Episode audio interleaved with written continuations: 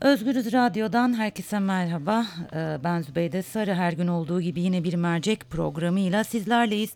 Bugün biliyorsunuz Cumhurbaşkanı Recep Tayyip Erdoğan yargı reformu stratejisini açıkladı. Ee, ve aslında beklentiler e, büyüktü en azından takip edebildiğim kadarıyla. Peki bu yargı reformu stratejisi beklentileri karşıladı mı? İçerikteki başlıkları kısaca aktarayım ben dinley- dinleyicilerimiz için. Sonra avukat Veysel Ok'la konuşacağız. Tabii ki sorularımız olacak. Ne demişti e, Erdoğan başlıklarda?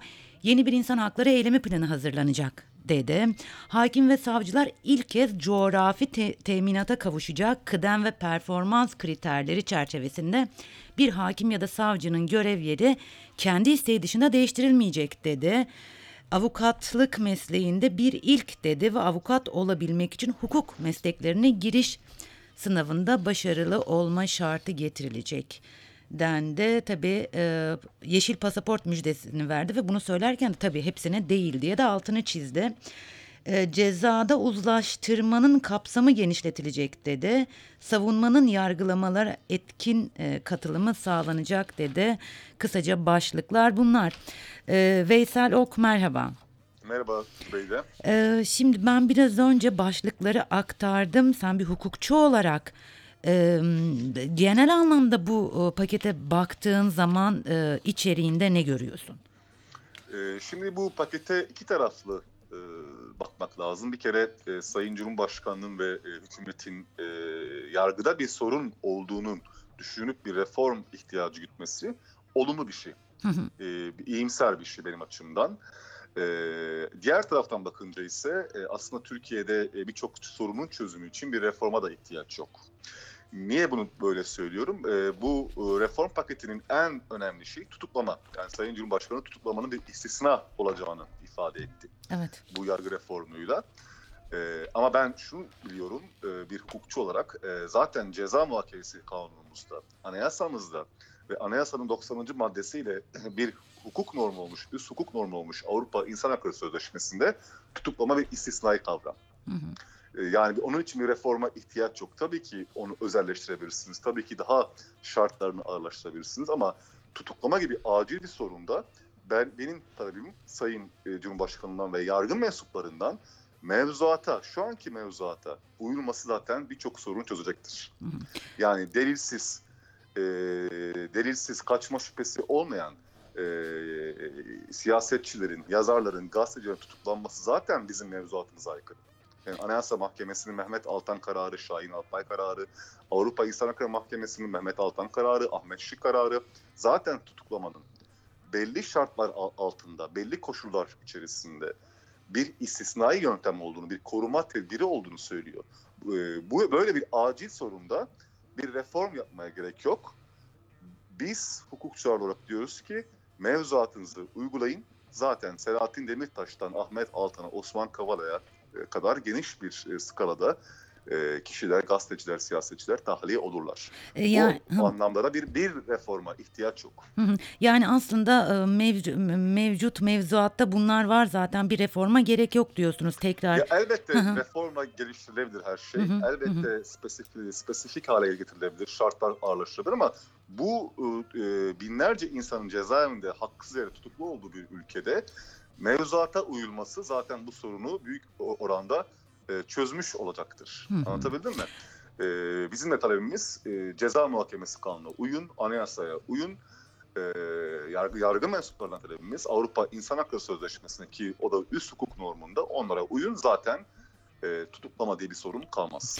Ee, Şimdi şöyle bir şey, bir cümle kullandı e, Cumhurbaşkanı ifade özgürlüğüne ilişkin kararların Yargıtay tarafından incelenmesini sağlayacağız ve ifade özgürlüğünün kapsamını genişleteceğiz dedi. Tam bu açıklamayı yaptıktan yaklaşık 5 dakika sonra Diyarbakır'da gazetecilik yapan bir arkadaşım şöyle bir tweet attı. E, attığım tweetlerden dolayı biraz önce Diyarbakır Emniyet Müdürlüğü'nde ifade verdim İfade dedi. Evet. E, bunu nasıl Bu da bir, yorumlayalım? e, Türkiye gerçeği şu an binlerce belki on yüz binlerce bilmiyorum rakamı tam olarak ama insanlar attığı tweetten, Facebook'tan, yazdığı haberden, konuşmasından, televizyon programından dolayı yargılanıyor.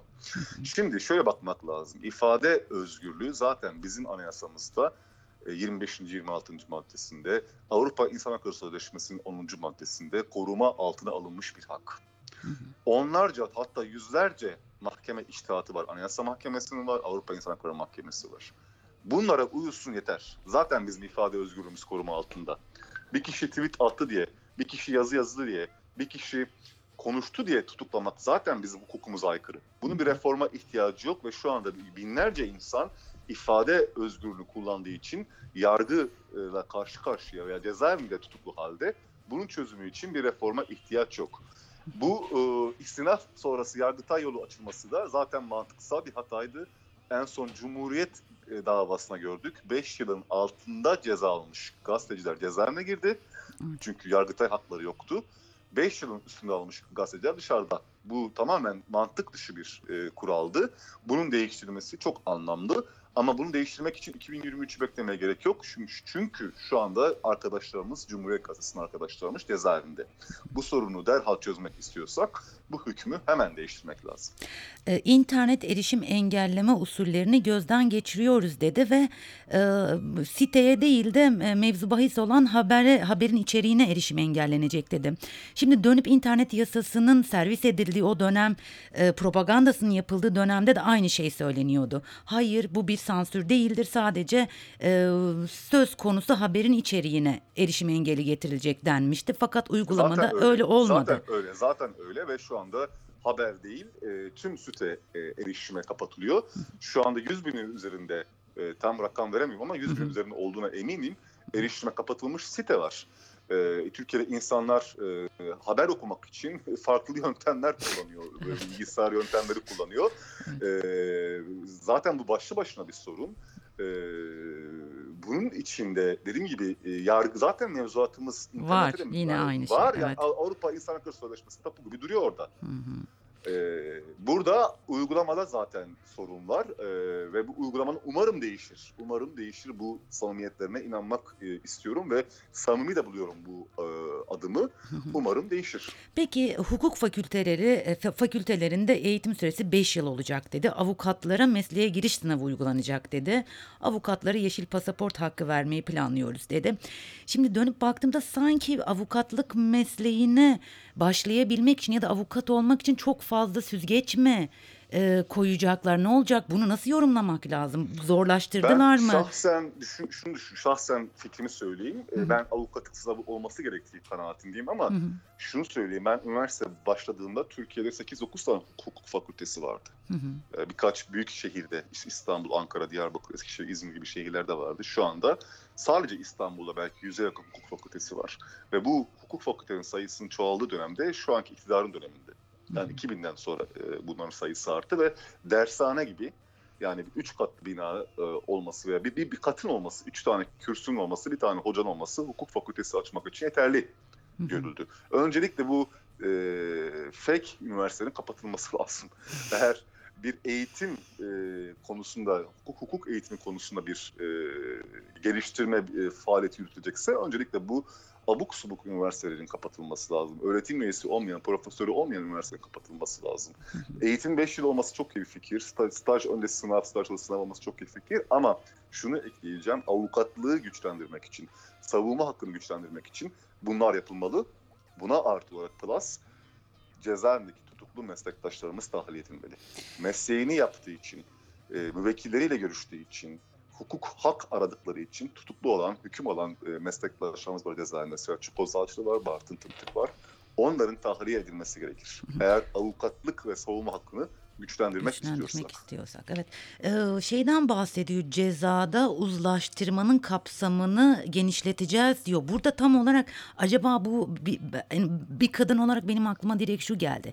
Ee, boşan çiftler arasında mı bu o, çok Yok yoğun bu işlenecek? genel itibariyle zaten Biraz e, açalım. Ceza, ceza hukukunda şu an uzlaştırıcı var belli suçlar Evet. için. Örneğin hakaret suçu için ve ona benzer suçlar için bir uzlaşma e, mekanizması var. E, buradaki e, uzlaşmaya dahil olacak suçları e, artıracaklar büyük olasılıkla.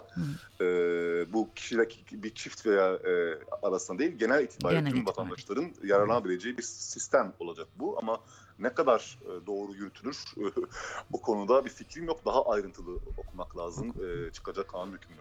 E, Son olarak e, cezalarda indirim bekleniyordu. E, Çok konuşuldu özellikle e, adli tutuklulara ilişkin e, ceza indirimi bekleniyordu. Ben sanırım böyle bir şey görmedim. Yanılıyor muyum yoksa biz bunu görmek Ceza için infaz sisteminde Hı hı. savcıların yetkisi geniş, genişleyecek diye bir e, cümle e, gördüm ben e, açıklamada. E, zaten şu an çok geniş yetkileri var ve e, ve zaten e, genellikle çoğunlukla e, sanık aleyhine, tutuklu kişi, hükümlü kişi aleyhine kullanılıyor bu yetkiler. E, tam tersine benim fikrim savcıların yetkisi azaltılmalı ve e, kanunda konu daha açık ve net hale getirmeli. Kanuni koşullara uyan kişiler savcıya inisiyatif tanımadan tahliye edilebilmeli diye düşünüyorum. Savcının yetkisinin azaltılması hukuksuzluğu da artıracaktır. Çünkü o zaman bu inisiyatif gerektiğinde kişi aleyhine kullanılabilir. Hı hı. Ee, avukat Veysel Ok çok çok teşekkür ediyorum vermiş olduğum bilgiler için. Çok Ben, teşekkürler. iyi Çok sağ olun. Sağ Görüşmek olun. üzere.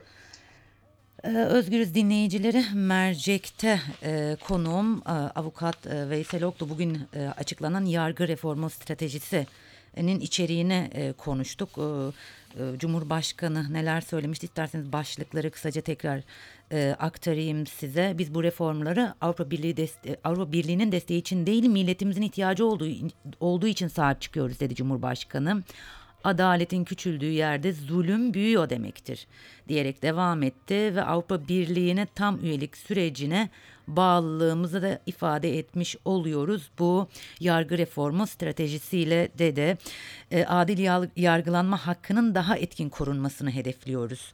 Tutuklama tedbirinin ölçülü olması için adımlar atıyoruz. İfade özgürlüğüne ilişkin kararların Yargıtay tarafından incelenmesini sağlayacağız dedi Cumhurbaşkanı ve tutuksuz yargılamayı esas yöntem olarak görüyorum dedi. Tabii pek çok e, başlık var özellikle e, avukatlarla ilgili e, detaylar var onları da aktarmış olayım. Hukuk fakültelerinde eğitim süresi 5 yıl olacak. Avukatlara mesleğe giriş sınavı uygulanacak avukatlara yeşil pasaport hakkı vermeyi planlıyoruz dedi ve tabii ki altını çizdi bütün avukatlara değil dedi. Özgür dinleyicileri mercek programında yargı reformu stratejisini avukat Veysel Ok ile görüştük. Yarınki mercekte görüşmek üzere. Şimdilik hoşçakalın.